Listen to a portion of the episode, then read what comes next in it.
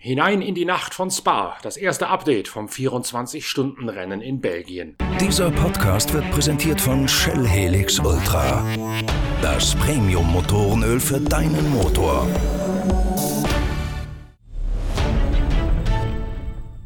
Ja, Superpole ist aus unserer Sicht äh, gut gelaufen. Platz 3 ist ein gutes Start Startplatzergebnis. Ähm, war, war auf jeden Fall die richtige Reifenwahl. Es war schwierig mit dieser abdrückenden Strecke und äh, für uns definitiv eine, so eine Einrundengeschichte. Also die zweite Runde war der Reifen schon nicht mehr, nicht mehr äh, oder war schon zu warm. Insofern, ja, ähm, Platz 3 war, war in Ordnung. Äh, Glückwunsch an, an Raphael, der hat eine tolle Runde erwischt. Und ähm, wir freuen uns jetzt aufs Rennen. Also ich denke, wir sind gut aufgestellt, sind auf jeden Fall motiviert, haben ein Top-Team hinter uns und äh, Auto läuft äh, soweit gut. Insofern äh, ja, freuen wir uns jetzt auf, ähm, auf die 24 Stunden. Äh, wird mit Sicherheit wieder ein hartes Rennen mit, mit harten Bedingungen.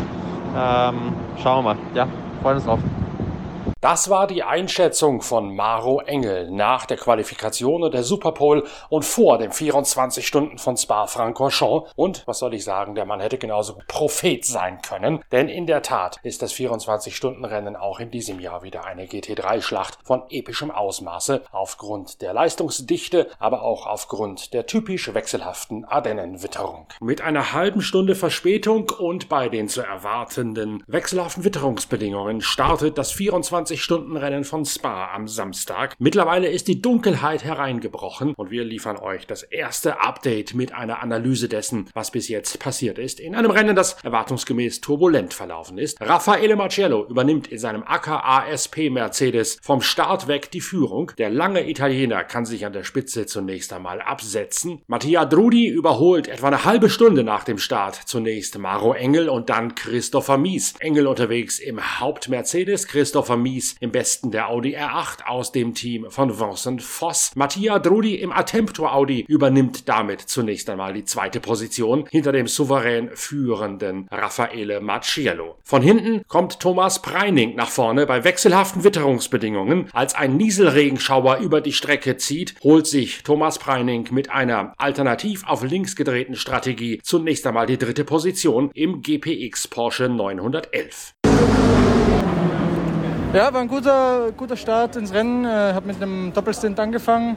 Es war unplanmäßig. Eigentlich wollten wir mit Single-Stints anfangen, aber dann hat es etwas getröpfelt. Und dann macht es oft Sinn, den Fahrer im Auto zu lassen, weil der die aktuellen Streckenverhältnisse einfach kennt. Und ähm, ja, super gelaufen. Komme mich in den ersten zwei Stunden von P6 auf P3 vor, vorarbeiten. Das Auto läuft super. Also Porsche und GP Extreme haben einen super Job gemacht. Wir haben wirklich ein schnelles Auto. Es war etwas schwierig, weil wir im freien Training äh, eigentlich keinen einzigen Long Run machen konnten äh, wegen des Wetters. Und von dem her bin ich extrem happy, wie, wie, wie gut wir mit dem Reifen umgehen. Wir müssen uns konzentrieren, äh, keine Fehler machen.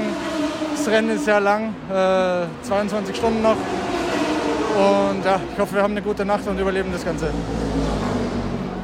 Auch während des Nieselregens verteidigt Raffaele Marciello seine Führung, ja, er baut sie sogar noch aus, weil nämlich die AKASP-Mechaniker beim Reifenwechsel um vier bis sechs Sekunden fixer zu Werke gehen als jene der direkten Verfolger, Dennis Lind im Racing-Team Lamborghini von der FFF-Mannschaft und Patrick Niederhauser duellieren sich um die zweite Position. Ein bisschen weiter hinten kommt die Aufholjagd von Kevin Estre, der nun Thomas Preining von der dritten Stelle verdrängen kann. Äh, ja, ich hätte einen guten, guten Anfang und dann dann äh, könnte ich ein paar überholen. Und dann äh, gab es schwierige Bedingungen, hat geregnet. Es war wirklich sehr, sehr rutschig für zwei, drei Runden.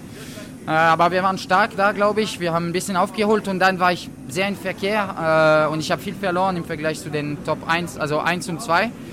Und dann, wenn ich die dritte Position genommen habe, glaube ich, äh, die Bedienung wurden besser und besser und ich habe aufgeholt die ganze Zeit. War gut, das Auto war sehr gut, ich habe mich wohl gefühlt, nur schade am Ende, ich war hinter einem Lamborghini, der überrundet war und beim Fullscope Cielo hat er 10 Sekunden zu früh um 8, um 80 äh, gemacht und ich, wir haben wahrscheinlich 10, 15 Sekunden verloren, aber gut, das ist so, wir sind glaube ich P3 auf der Strecke im Moment und äh, das ist wichtig da zu sein und glaube zu zeigen, dass wir ein gutes Auto haben. Bis zur vierten Stunde trocknet es ein bisschen ab. Es gibt die Möglichkeit, zum ersten Mal mit Slicks zu agieren. Die vielen Zwischenfälle rund um die Rennstrecke haben dafür gesorgt, dass es immer wieder Full Course Yellows und Safety Car Phasen gibt. Einer dieser Zwischenfälle, eine Kollision von Charles Wertz im WRT Audi mit dem Walkenhorst BMW, also einem der erklärten Vorabfavoriten, der Wagen von Augusto Farfus und Philipp Eng. Der BMW M6 muss daraufhin mit einem Kühlerschaden an die Box. Er verliert wertvolle Zeit und fällt aus der Führungsrunde raus. Damit womöglich bereits jegliche Siegchance perdu für die Ex-Sieger aus dem Osnabrücker Land. Marco Mappelli hat sich durch die Safety-Car-Phasen ranarbeiten können an den führenden Raffaele Macciello, der einen Dreifach-Turn fährt. Und nach einem gewagten Manöver setzt sich Lamborghini-Werksfahrer Marco Mappelli in der vierten Stunde vorbei mit seinem FFF Lamborghini auf die erste Position. Dahinter manifestiert Richard Lietz Platz 3 im Porsche 911 von der KCMG-Mannschaft. Eigentlich ein ruhiger Stint. Äh, es war zum ersten Mal äh, eine Stunde äh, durchfahren mit dem, mit dem Slick-Reifen. Also ich habe viel gelernt jetzt, wie ich da auf den Reifen aufpassen muss. Wir müssen den Luftdruck etwas anpassen, aber im Großen und Ganzen war es in Ordnung. Wir sind in Top 5, Vierter glaube ich momentan, also noch immer ein langes Rennen. Auch Mappelli kann sich allerdings nicht entscheidend absetzen. Das Feld wird weiterhin permanent zusammengeführt. Raffaele Marcello übergibt an Felipe Fraga und der Brasilianer geht dann seinerseits wiederum an Andrea Calderelli nach einer halben Stunde Fahrzeit vorbei, sodass jetzt Felipe Fraga in Führung liegt vor Andrea Calderelli und dem KCMG Porsche auf der dritten Position. In dem ist jetzt nach sechs Rennstunden Michael Christensen unterwegs, während Patrick Pilet, der zwischendurch mal auf Platz drei gewesen ist, eine durch Durchfahrtsstrafe eintreten muss aufgrund einer, eines Vergehens beim Track Limit, die noch einmal nachjustiert worden sind. Auch Calvin van der Linde im WRT Audi, der Teamkollege von Christopher Mies, hat eine ebensolche Durchfahrtsstrafe wegen Track Limits absitzen müssen und ist deswegen bei der 6-Stunden-Marke bereits weit nach hinten zurückgefallen. So viel von der Nacht aus Spa-Francorchamps. Es gibt dann am Sonntagmorgen ein Update, wie die Nacht gelaufen ist. Bis dahin danke fürs Reinhören, euer Norbert Okenga.